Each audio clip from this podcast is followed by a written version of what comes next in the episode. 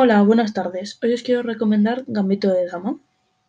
Gambito de Dama es una miniserie de Netflix a la que la plataforma apenas promocionó en su fecha de estreno, pero acabó siendo uno de los estrenos más importantes del año para esta plataforma.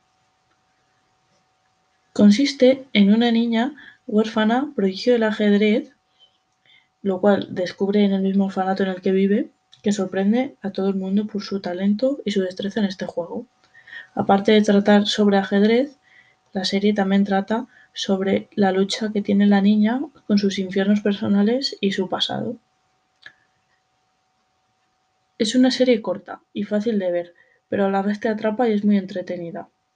Su protagonista, Anna Taylor-Joy, logró el Globo de Oro a la Mejor Actriz en este año 2020, por lo cual es una serie que no puedes dejar de ver. Thank you.